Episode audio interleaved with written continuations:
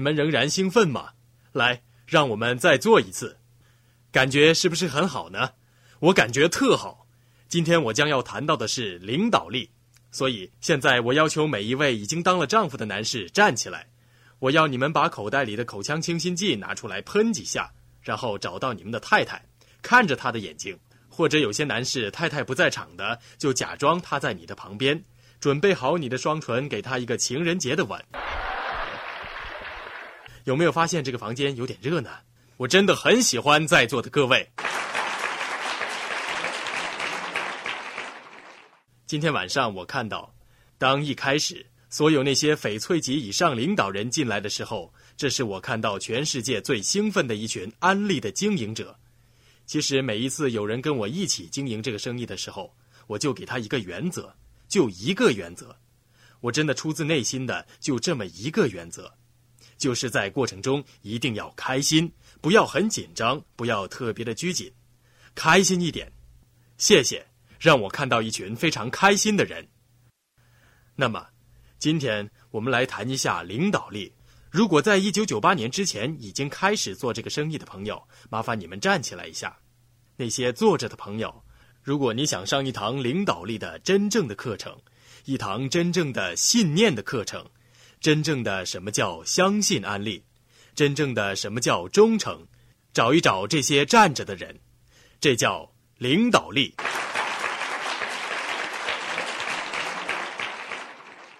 那些刚才站着的朋友，面对着你们，我真的感到很自豪，同时也有一点尴尬，不好意思在你们面前谈领导力。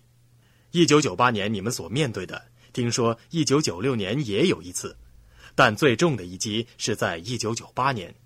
但是你们意志坚强，在那个时候，我从杜先生身上学到了许多，因为他跌倒了，坐在了地上。但他却选择了把灰尘拍一拍，然后又站了起来，就像刚才那些站着的朋友。这叫领导力。贝瑞德先生教过我们，他用了一个不是很受欢迎的字。他说：“就是在生活中随时等待你生活中的垃圾。”他说：“任何时刻你想为你生活做出某些改变的时候，某些力量就想制止你、阻碍你，总是出乎意料之外的。”为什么这个障碍就在我想改变的时候突然出现呢？刚刚下了一个大的决定，想改变我的生活了，却是在你最不可想象的地方出现了障碍。有一些可能来自家庭的，或者你的老板，或者你的邻居，可能在你的亲人里面有人去世了，有些人指着你嘲笑你。为什么这种事情会发生呢？我相信，这是对你的一个考验。我相信老天会在某些时刻给你考验的，他要看看谁是真正的坚强的做出自己的决定。如果你还没有面对一个非常庞大的考验的时候，你将会的，一定会遇到的。对我来说，身为一个领导人，我要问你一个问题：你知道这就是对你的一个考验吗？哇，我看到很多人阅读书籍，什么都很顺利的时候，他会分享的很好。他愿意改变这个世界，一直到这个考验出现的时候，他的行动马上就变得好像从来没有阅读过书籍一样。看着那些人原来挺着胸，考验来的时候就变成穿着裙子的小女人了，因为他不明白，其实这就是在书本上提到的考验正在现实生活中发生了。今天，在这个房间里面，全是高级营业主任以上。也就是说，你已经面对几个考验了。到目前为止，你还生存着，依然健在。那么，可能杜先生经历了多一点的考验，张先生、张太太也见过了好多。你知道怎么做钻石吗？其实，关键不是你帮六个人怎么做到营业主任。想象一下，那些真正想做到主任的人，其实不需要帮他许多，他就可以做到。那些真想做的人，你都不需要有太多的任何的技能，他都能做到。你到底要有多聪明，才能帮助一个真正想做到高级营业主任的人做到主任呢？这都不是关键，最关键的就是如何做钻石的秘密，就是怎么面对那些拒绝你的人、放弃的人、嘲笑你的人，怎么在你的日常生活中面对你的亲戚给你的挑战。其实这就是成为钻石的秘密。不是因为你有六个人做到高级营业主任，而是你在思维上、精神上、体力上能够抵抗这些考验。目前你已经经过了几个小小的考验，这些考验还会继续来的，甚至有很多考验是你感觉不到的，他是有眼似的来到你的身边。我记得贝瑞德先生的第一个考验是，他推荐了他的第一个高级营业主任。那个时候，贝瑞德先生在这个生意里还可以说是一名新手，同时他也帮助了这个下级三个不同的部门成为高级营业主任，也就是说，帮助了这个下级做到了翡翠。在贝瑞德先生自己都没有做到翡翠的时候，他的第一个考验来了。那个下级从此不再感谢贝瑞德先生了，并且还说：“贝瑞德，我比你行啊。”其实，所有聚会的组织者都是贝瑞德先生一个人。然后他又亲眼看到这个下级，还跑到另外一个旁级部门里面联合某一个人。这个旁级是耶格先生的另外一个部门。然后他们一起开始跟耶格先生、贝瑞德先生起哄：“耶格，你做事的方式我们不太喜欢。我是你最大的部门，我也是贝瑞德最大的部门。”如果你不按照我的方式改变一下的话，我准备自己干了。贝瑞德先生的第二个考验来了，这是他最大的部门呐。如果不按照他的方式做，他就走了。我该怎么做呢？是背叛耶格先生改变我的原则呢，还是让尾巴决定头的方向呢？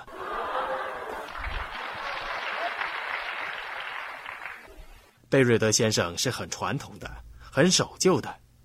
忠诚是他最遵守的一个原则。耶格先生带贝瑞德先生进入这个生意，那个时候他决定留在耶格先生身边。那两个起哄的人又怎么样呢？耶格下面那个大部门从八个高级营业主任变成了两个。贝瑞德先生那个翡翠营业经理已经三十五年没有再回到这个生意里面。耶格先生和贝瑞德先生已经做到创办人皇冠大使了。这个考验你能通过吗？你最大的一个部门哪一个决定才是正确？领导力有许多不同的例子。有些领导人说：“冲，我们往前冲吧。”但是一个真正的领导人应该比他的下级工作的更努力。我发现，在人们工作中是有数据可循的。通常在四个人里面才会有一个做你所做的。我发现，如果我在这个生意中跑得越快，越多的四个人里面的一个会跟着我跑，但是我要确认我要比他们跑得快，这就是为什么我会做到钻石、双钻石还有皇冠，不是因为我比谁聪明。我相信这个周末你已经发现我不是很聪明的人了，但是我一定要确认我是走出家门的，出去跟别人谈这个生意的。另外一个领导力的课程就是某个人跟你挥手，不代表他就是你的朋友。其实我们好像有很多朋友，我也希望有很多朋友，很多人喜欢我。但有一次我看了一本书，这本书全世界都有。这本书上提到一点：小心那种一天到晚想讨人喜欢的人。我当初就想每一个人都喜欢我，我希望能受欢迎，我不想伤害任何人的感觉。但是我发现贝瑞德先生好像经常伤害别人的感觉，不是他有意去讽刺别人，只是他把真理。真的东西说出来，很多人不愿意听事实的，所以不要很惊讶。那些曾经跟你挥手问好的人，可能有一天不再跟你挥手问好了。我认为，一个朋友，不管你在哪一方面成功，他都会为你真正的出自内心的高兴。当你为你的太太买一套新的套装的时候，她也会感到高兴；当你把你的新宝马开到你的车库前，他们也会为你高兴。跑过来和你分享一下他们的快乐。当你做到高级营业主任的时候，他也会拍拍你的肩膀，为你感到高兴。这才叫朋友。当然还有其他的，那些你以为是朋友的朋友，你成功的时候，他就开始在你的背后说坏话了。你们都看过《富爸爸穷爸爸》这本书是吧？那么他最近也出了一盘磁带，叫《完美的生意》。这个非常出色的作家谈到一点，他在这个磁带里面提到，安利是我见过世界上最完美的一个生意，但是还是一个生意。他说，一个人要拥有自己的生意，很可能有时候是很孤单的一件事。但是为什么安利生意是完美的生意呢？因为当你把书里面的智慧，以及从别人的总结里面悟出书里面的道理，那些可能坐超过二十七个小时火车来到这里，跟一群有梦想的人在一起的人们，你把这些因素全加起来，然后在你的内心里面好好的混合一下，只有在那个时候，安利才是完美的生意。我们有些下级在家里面不愿意看书。因为可能他们每一天都要多花十几分钟的时间去看书，有些人可能住的离会议地点很近，但却不愿意来参加会议。这就是为什么我们经常在寻找像在座的各位领导人。我经常在想，我团队里的领导人到底在哪里？贝瑞德先生说：“你跑快一点，赶紧跑快一点。当你参加一个大会的时候，你看看有谁跟着来。”这就是在座的各位您来的目的，我相信在座的各位，我相信。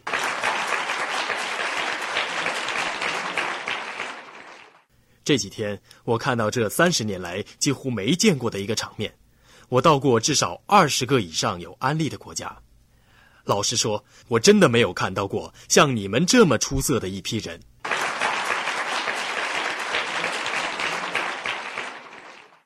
所以，我要假设在座的各位每一天都在讲计划，每一个人都在为自己的未来做投资。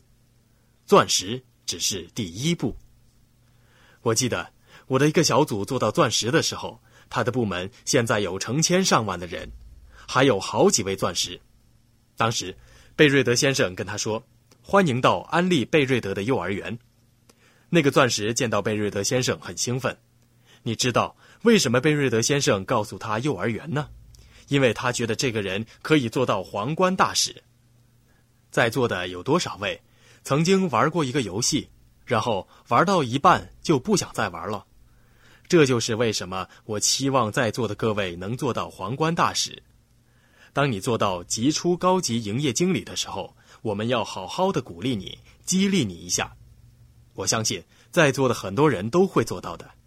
我要你回家好好的把这个劲儿加足，就像在西班牙斗牛一样的，我们就要有在斗牛场斗牛的这种感觉，好好的叫，啊！准备一下，你已经是行政钻石，你已经准备往皇冠大使的方向冲刺了，因为我们不能只做到一半，你知道，在这过程中你还会面对什么呢？在经营安利的过程中，我亲眼看到我的祖父去世被安葬，我的祖母也去世了，然后我的父亲也去世了，我母亲也跟着走了。在我父亲最要好的那些朋友的葬礼上，我都发过言。这就叫生活。不管我做不做安利，这些事情总是要到来的。会影响我的情绪吗？影响我的心吗？是的，到目前为止还影响着我。我真的很想念我的父亲，我曾梦见过我的母亲，但是我还是继续讲计划，因为我相信他们也希望我继续做下去。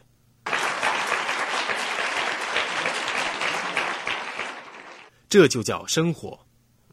在座的某些人会在财务上有些状况，如果你们只是作为一个高级营业主任坐在这个房间里面，我估计还会有好多人会在财务上有些状况。因为当初我也是这样子的，真的，有的时候真的很难过的。那个时候我都想过，是不是我就是唯一一个有财务状况的人呢？杜先生有接受过财务状况的考验吗？我也有啊。当我是律师的时候，我刚刚做到高级营业主任。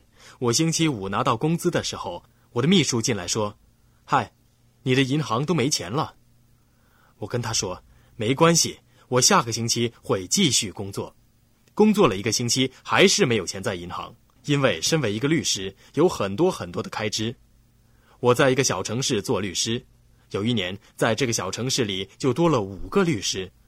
我连续努力工作了三个星期，一分钱都没有赚到。第四个星期把工作完成了，也没什么钱。第二个月也没挣到什么钱。第三个月、第四、第五、第六、第七、第八、第九、第十、第十一个月，我每天都在律师事务所辛苦的工作，但同时每一天晚上我都在讲计划。我是暂时当律师的，这只是暂时的担忧嘛？因为晚上我就可以跟像在座各位一样的人在一起谈梦想，我可以用几个小时的时间望一下我的办公桌。我做这个生意最美好的一段时间，我到现在还是这样感觉的，是我整个晚上都在开会。当我开完会之后，开车回到家里的时候，太阳已经准备要出来了，因为我知道没有几个人像我这样很努力的做。最激励我的人其实就是贝瑞德先生，他跟我谈他以前有工作的时候，他也是每周五到六个晚上讲计划。他通常在中午一个小时休息时间，会偷偷趴在他的桌上小睡半个小时。我在想，如果贝瑞德先生做得到，我也做得到。不是每个人都会受到来自亲戚的考验，某些人会受到身体上的考验。你可能会睡不够，有的时候你的眼睛会很酸，然后你又看到你的朋友，他们好像都很自在，因为他们十点钟就睡觉了。他们问你：“你几点睡觉的？”你说我三点睡的，你不能这样跟他说。他们听到你三点睡觉会发心脏病的。他们不明白拥有自己的生意是怎么样的，怎样去追求梦想。你们知道我现在需要做什么吗？我现在需要回想一下，以前我是怎样奋斗的，因为我在一九七八年就退休了。所有我在书本、磁带、会议、汽油等等上面所花的费用，还有住酒店、坐飞机、坐车等等，所有这些的费用，一旦你做到钻石之后，所有的一切都会加倍的回来。在我的卧室里面有一样东西是我没有的，就是闹钟。我回到我的卧室的时候，我看一看镜子，我跟自己说：“嗨，自由的人，你明天想睡到几点才起床啊？”你们都知道会说什么了吧？睡到自然醒吧。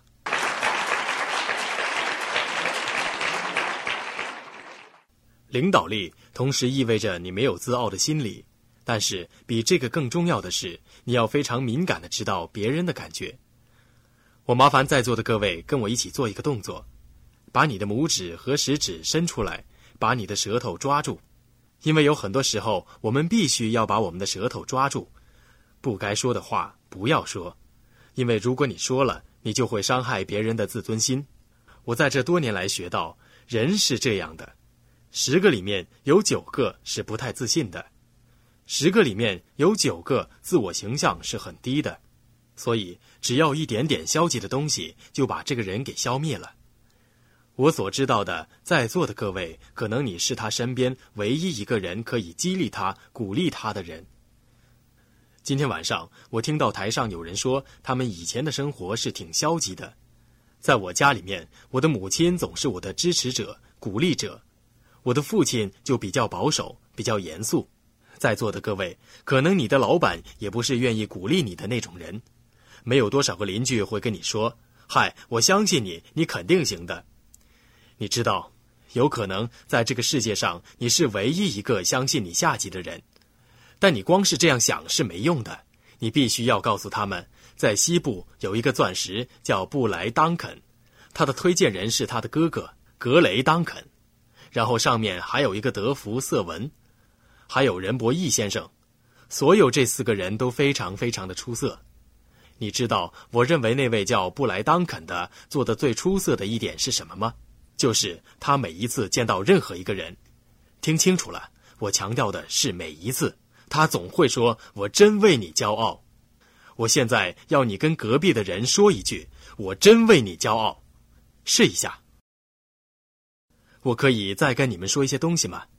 我是一个皇冠大使，伟大的贝瑞德先生是我的介绍人。但每一次布莱当肯跟我说这句话的时候，我内心都非常的激动。你能想象你为下级说这句话的时候，他们的感受是怎么样的吗？在美国。曾经对一些人做了一个研究，这是一个有关心理暗示的研究。这个研究在学校进行，他们把学生分成两批，老师会对第一批学生说：“你们是坏学生，是不行的。其实这一群是很正常的学生。然后老师会对着第二批学生说：“你们是我们认为最棒的一批学生。”经过六个月，在考试之后，第二批被积极对待的学生成绩要比第一批被消极对待的学生成绩要好。他们最终发现，其实唯一不一样的地方就是老师的期望值不一样。老师跟这一群学生讲话的感觉，就像他们特别棒的感觉。然后这些学生达到他们的期望，也达到老师的期望。这就是为什么你要跟别人说“我真为你骄傲”，因为所有的人都可以达到你所期望的标准。在那一年里，我不用一年的时间就有六个部门脱离。我在开车的时候，我会大声的对自己说，还同时把这六个人的名字大声说出来。我会在车上说，这些人是最棒的，他们的业绩正在成长，生意正在壮大，他们肯定是钻石。如果有一位结了婚的男士胆子比较小，我会说他是一个坚强的人，他在团队中、在家里都是领导。可能现实当中他还没有成为这么一个人。但是我会开始说，我想期望他做到的这些事。有一次，我发现部门里面有一位单身的女高级营业主任，她来谈话的时候经常哭，什么都不干还哭。哇，我看到她就是这个样子。每一次她来电话，应该是我为她打气的时候，结果听完之后，我连自己都觉得没劲了。后来我就用语言的力量开始说，这个人是优胜者。他的业绩开始成长了，他是很坚强，他是个领导。其实他离这个期望还很远，但是某些事情开始发生了。他在这个生意里面已经有四年，什么事情都没有发生，就懂得哭。突然间，他的团队里开始出现了一些能干的人，让我好像感觉一夜之间他就做到高级营业主任了。在这个过程中，唯一改变的事情就是我所说的话。而他还继续哭，后来他还是放弃了这个生意。但是在他离开之前，他留下我目前生意里面最大的一个部门。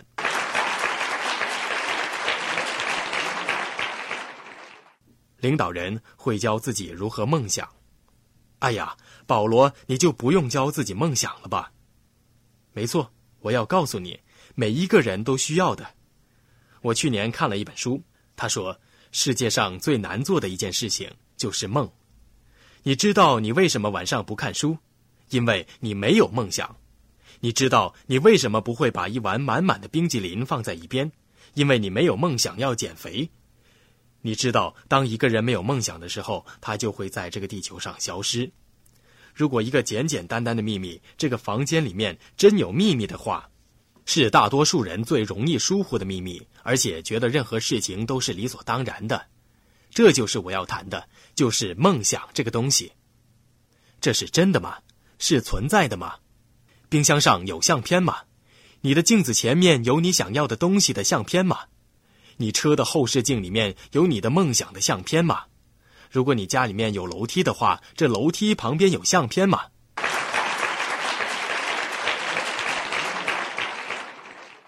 如果你躺在你的床上，天花板有你梦想的相片吗？如果你有相片，你就是有梦想的人。不是因为你想多挣一点钱，好，就算你挣了很多钱，来，来这个房间，哇，这个房间全部是你放钱的地方，放满了钱，你就高兴了吗？我告诉你，一个房间放满钱是很不方便的，你不能睡在那里，什么事情都不能做，反而不便。这么多钱你怎么办？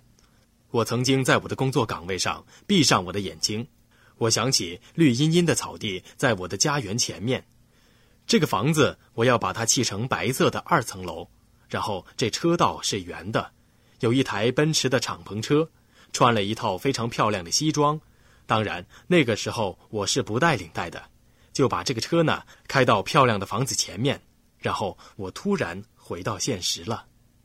那赶紧做律师的工作吧，但是我感觉到房子很快就会有的。你知道，我还没有做到钻石的时候，就有这一套房子了，而且车也有了，还有那一套西装。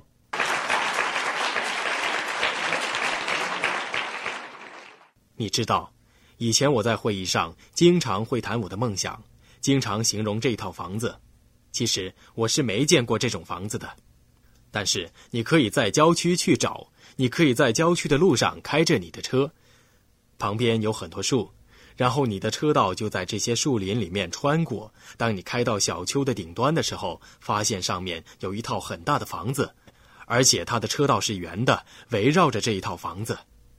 你觉得，当我符合钻石十个月之后，我的上级突然给我来了一个电话，他说。哎，我看到一套房子，你过来看一下。然后我就跟着他，他把我带到郊区，把车开到一片树林里面，面前出现了一个十英亩的草坪，然后车道就从这树林里面穿过，来到一个小山丘上面。哇！然后有一套庞大的房子在山丘上，这个房子刚好有一个圆形的车道围着它。我每周五个晚上都在会议上。在家庭聚会上都在讲这一套房子，讲了好几年。我可以告诉你另外一个梦想的秘密吗？就说你很想要一辆红色的敞篷的奔驰汽车，看了很多杂志，唯一你能找到的是蓝色的，而不是红色的。你把它剪下来贴在你的冰箱上。当你有一天真的有能力买这辆车的时候，猜一猜你会买什么颜色？你不会去买那红色的。你会去买那蓝色的？你天天看到冰箱上面那辆蓝色的，这就是梦想的力量。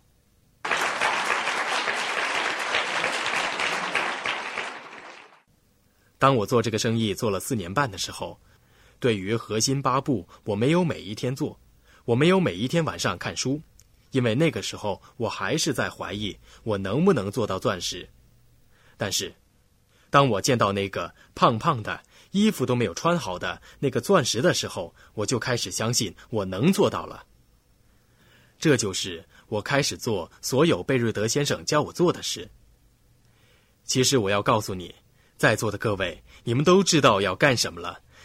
你必须要在你内心里面寻找一下，把他们抓出来，好好的仔细看一下，然后你才去做。不是做到一半，不是看一点点书，不是随随便便的找一个借口。不要说别人比你行，你把你的袖子卷起来。上帝是尊重所有人的，他不会说有谁比你行。当你出生的那一刹那，上帝已经给了你你成功所需要的一切。为什么你今天讲中文呢？你为什么不能像我讲一口流利的南方英语呢？因为你父母在你身边讲的都是中文，中文对你来说很容易嘛。那英文是挺难的。因为你不经常接触，成功也是一样的。如果你有史以来所听到的、所看到的，就是找一份工作然后混日子，那可能呢，你就要学怎么讲英文了，你就要开始像学英文一样学怎么成功了。如果你想把英文学好，我告诉你，首先要找一个家教，而且要找一个好的家教，而且他教过的学生都非常的成功。你练习的次数越多，你能讲好英文的机会就越大。你讲计划越多，你做钻石的机会就越大。如果你想练一身肌肉的话，不要去找那些一百三十多斤没肌肉的人，找一些有肌肉的人，至少找那些他能教别人得到肌肉的人。你不能一个星期只锻炼一次，休息六次，一周练习七天，那也不行，这是不好的技巧。但是。你按着这个人教你的，也许两天一次的话，你会很惊讶的发现，九十天之后你的肌肉是什么样子的。领导力的思维，老天给我们两样挺特别的东西，他给我们一个脑子，然后他给我们一个心。大多数人在开始安利这个生意的时候，其实都在用我们的脑子来分析，只是在这之前，你用你的脑子去上班，去为别人工作。在这个过程当中，你是没有多少激情和感觉的，叫你干什么你就去干什么而已。突然看见安利这个生意，每个人都在互相帮助、互相关爱。听到台上这些人所说的，有时候连看书都会流眼泪。结果在听磁带听得很兴奋的时候，骑车忘记转弯了。我们开始有感觉、有感情了。如果把这两个可以平衡一下，怎么样呢？我们有情绪是有原因的，我们有感情是有原因的，那么当然有脑子也是有原因的。贝瑞德先生是非常非常的富有，同时也是非常非常好的一个人。如果我们用脑子来分析一下，我们知道贝瑞德先生希望我们在座的每一个人都成功，因为如果你用脑子去分析的话，你想贝瑞德先生当然希望我们成功了，因为我们的成功会带来他的成功。你越快的完全复制系统的方法，你就越快的帮助你团队的成长。领导力同时意味着控制你所说的话，领导力同时也意味着忠诚。昨天晚上。我和翡翠们说了一些话，想象一下，下个星期我回到美国的时候，我会去到巴哈马群岛，一个非常漂亮的度假胜地。如果在度假的时候突然有人要找我说杜先生的坏话，你觉得我应该怎么做呢？一是赶快和我说说吧，这是人的本性，这是每个人内心深处黑暗的一面，这是大多数人内心懦弱的一面，还是要忠诚你的原则。忠诚你的心呢？那么我要给你最好的建议就是第二个选择。我会跟这个人说：“等一等，等一等，在你跟我讲杜先生有何事情之前，让我们一起拨个电话，我们大家一起聊。因为你要跟我说的事情呢，我希望杜先生也一起听到，因为他是我的朋友。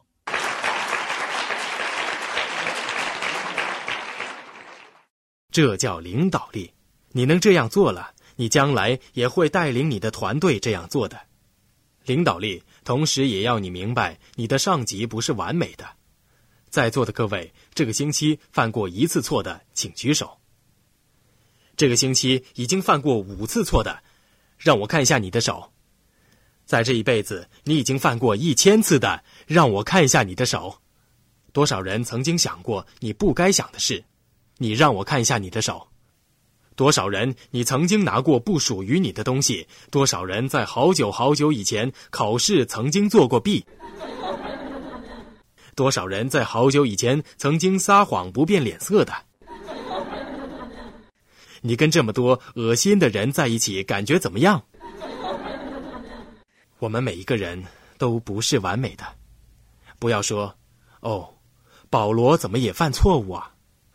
哎。我每一天都犯错误的，但是我会希望我能做得更好。贝瑞德先生也是人，他是非常庞大勇敢的一个人。你相不相信？贝瑞德先生曾经发过脾气，当他不小心用铁锤锤到自己手的时候，他可能还会说一句他不该说的话呢。就像在座的各位，所以我不期望我有一个完美的上级、下级，甚至旁级。我只是很高兴，我们在同一条船上，从来不要传递消极的信息给下级或者旁级。其实，大多数人听到这个原则的时候，觉得这个原则是给别人的，不是给我的。很多人出去教这个原则，但是他不服从他所教的，他也曾经伤害过别人，这叫做自傲。你知道，贝瑞德先生在家里绝不对他太太说任何消极的话。他知道他太太脑子里面已经有很多事情了，他不要再去影响他了。不要在你做任何一件新的事情之前没有跟你的上级咨询过。我真的很相信，在座的各位是很聪明的一批人。未来的几个月可能还会有很多人出现一些新的创意想法，但是在你还没有跟你上级咨询过这个方法之前，不要用这个方法。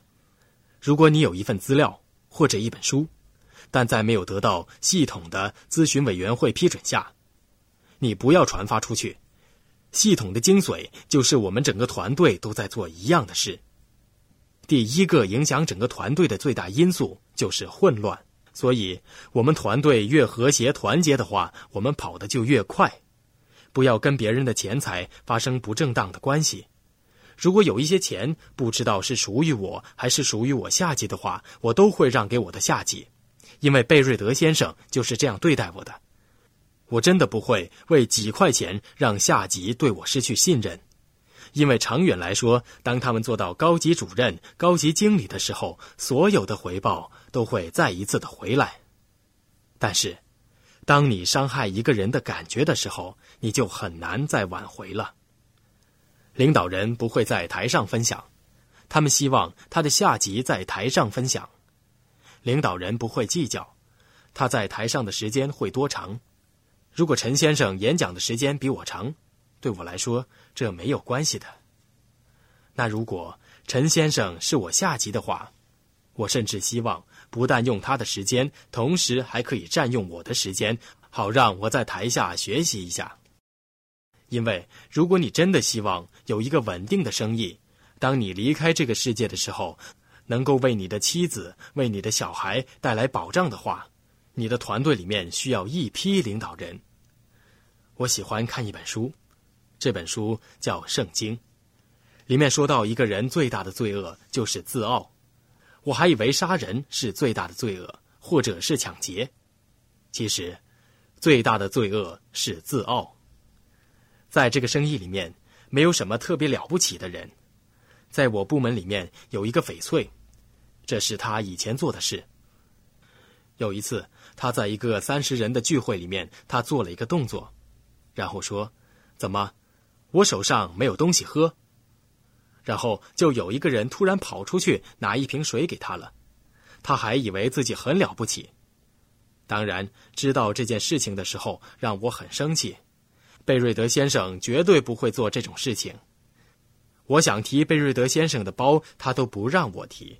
如果你跟贝瑞德先生有机会坐在同一辆车上，如果他这个车需要去加油的话，可能很多人会自动的说：“让我来加吧，对不对？是不是？”他不会让你做这件事的，因为他不想让别人认为他有多了不起。在我的俱乐部里面有一张贝瑞德先生的画像。画像里，贝瑞德先生是站着的，手指着天空。他希望所有的功劳都归上面所有。他明白自己的成功是归属于整个团队所有的领导人的。所以在很多人给他鼓掌的时候，他希望利用这只手把掌声挡掉，因为他觉得这掌声不属于他。他是这个生意里面最出色的服务者。这就是为什么他在这个生意里面成为最出色的领导人。贝瑞德先生同时教会我做一件事情，就是在每一天，在我睡觉之前，把我的部门画出来，把我最强的部门先画出来，然后在左边画第二个、第三个、第四个。其实，你不会用超过十分钟的时间。一旦你在画这个图的时候，你就会发现。你知道自己应该在哪儿工作，所以与其努力的工作，我开始聪明的工作了，可以为你做钻石，省两年的时间，就是每一天多五分钟、多十分钟的思考。身为全世界成长速度最快的一个团队，你们感觉如何呢？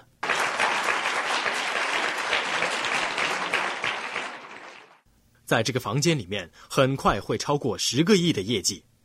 第一个皇冠大使已经出现了，但这只是很多个的第一个。这个房间会继续出现更多。我要求所有的男士再站起来一下，男士，男士站起来一下。我要你重复我所说的，越大声越好。我是一个优胜者。我相信，没有人可以偷走我的梦。我是一个皇冠高级营业经理。你看见的是一个勇士。我绝不会退缩。我太太真的很幸运。我这么帅，这么聪明，而且还有梦想。我最喜欢跟人打招呼。我喜欢去打仗。我是为打仗而出生的。我只活一次。这一次一定要轰轰烈烈。我不是为办公桌而出生的。当我进到一个房间。他们会看到一个真正的男人进这个房间。在外面有一个很漂亮的女人，我会拯救她的。我是一个英雄。他从来没有见过像我这么优秀的人。我是贝瑞德国际集团皇冠高级营业经理。我是一个自由的人。谢谢。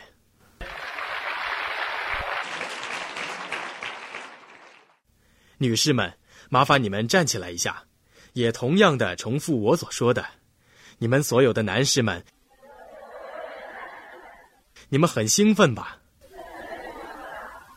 我需要和我先生说些话。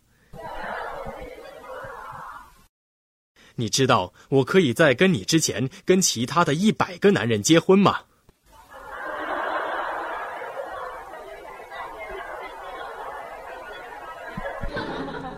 但是我选了你，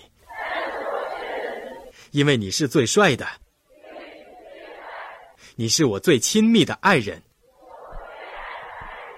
我们会一起周游世界，我们会去罗马、巴塞罗那，一起去夏威夷，有一天会去彼得岛。我能做些什么来帮你呢？我真的很爱你，我真的很幸运。我们团结一起，我们可以做任何的事。我真的为我们的将来感到很兴奋。我再想提醒你一下，你真的很帅。但其实最重要的是，我长得比你好看多了。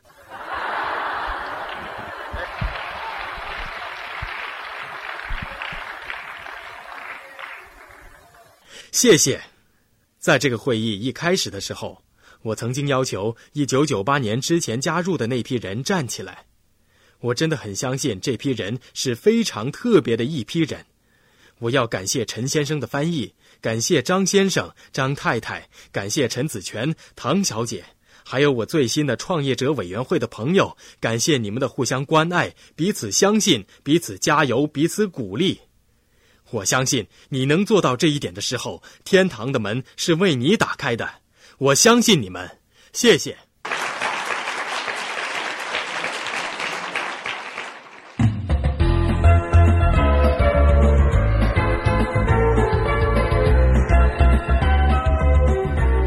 爱的朋友，想获得更多的成功经验吗？请关注微信公众号“炫色安利微商旗舰店”，我们将为想成功的你提供更多的精彩信息。炫色安利微商旗舰店等你哦。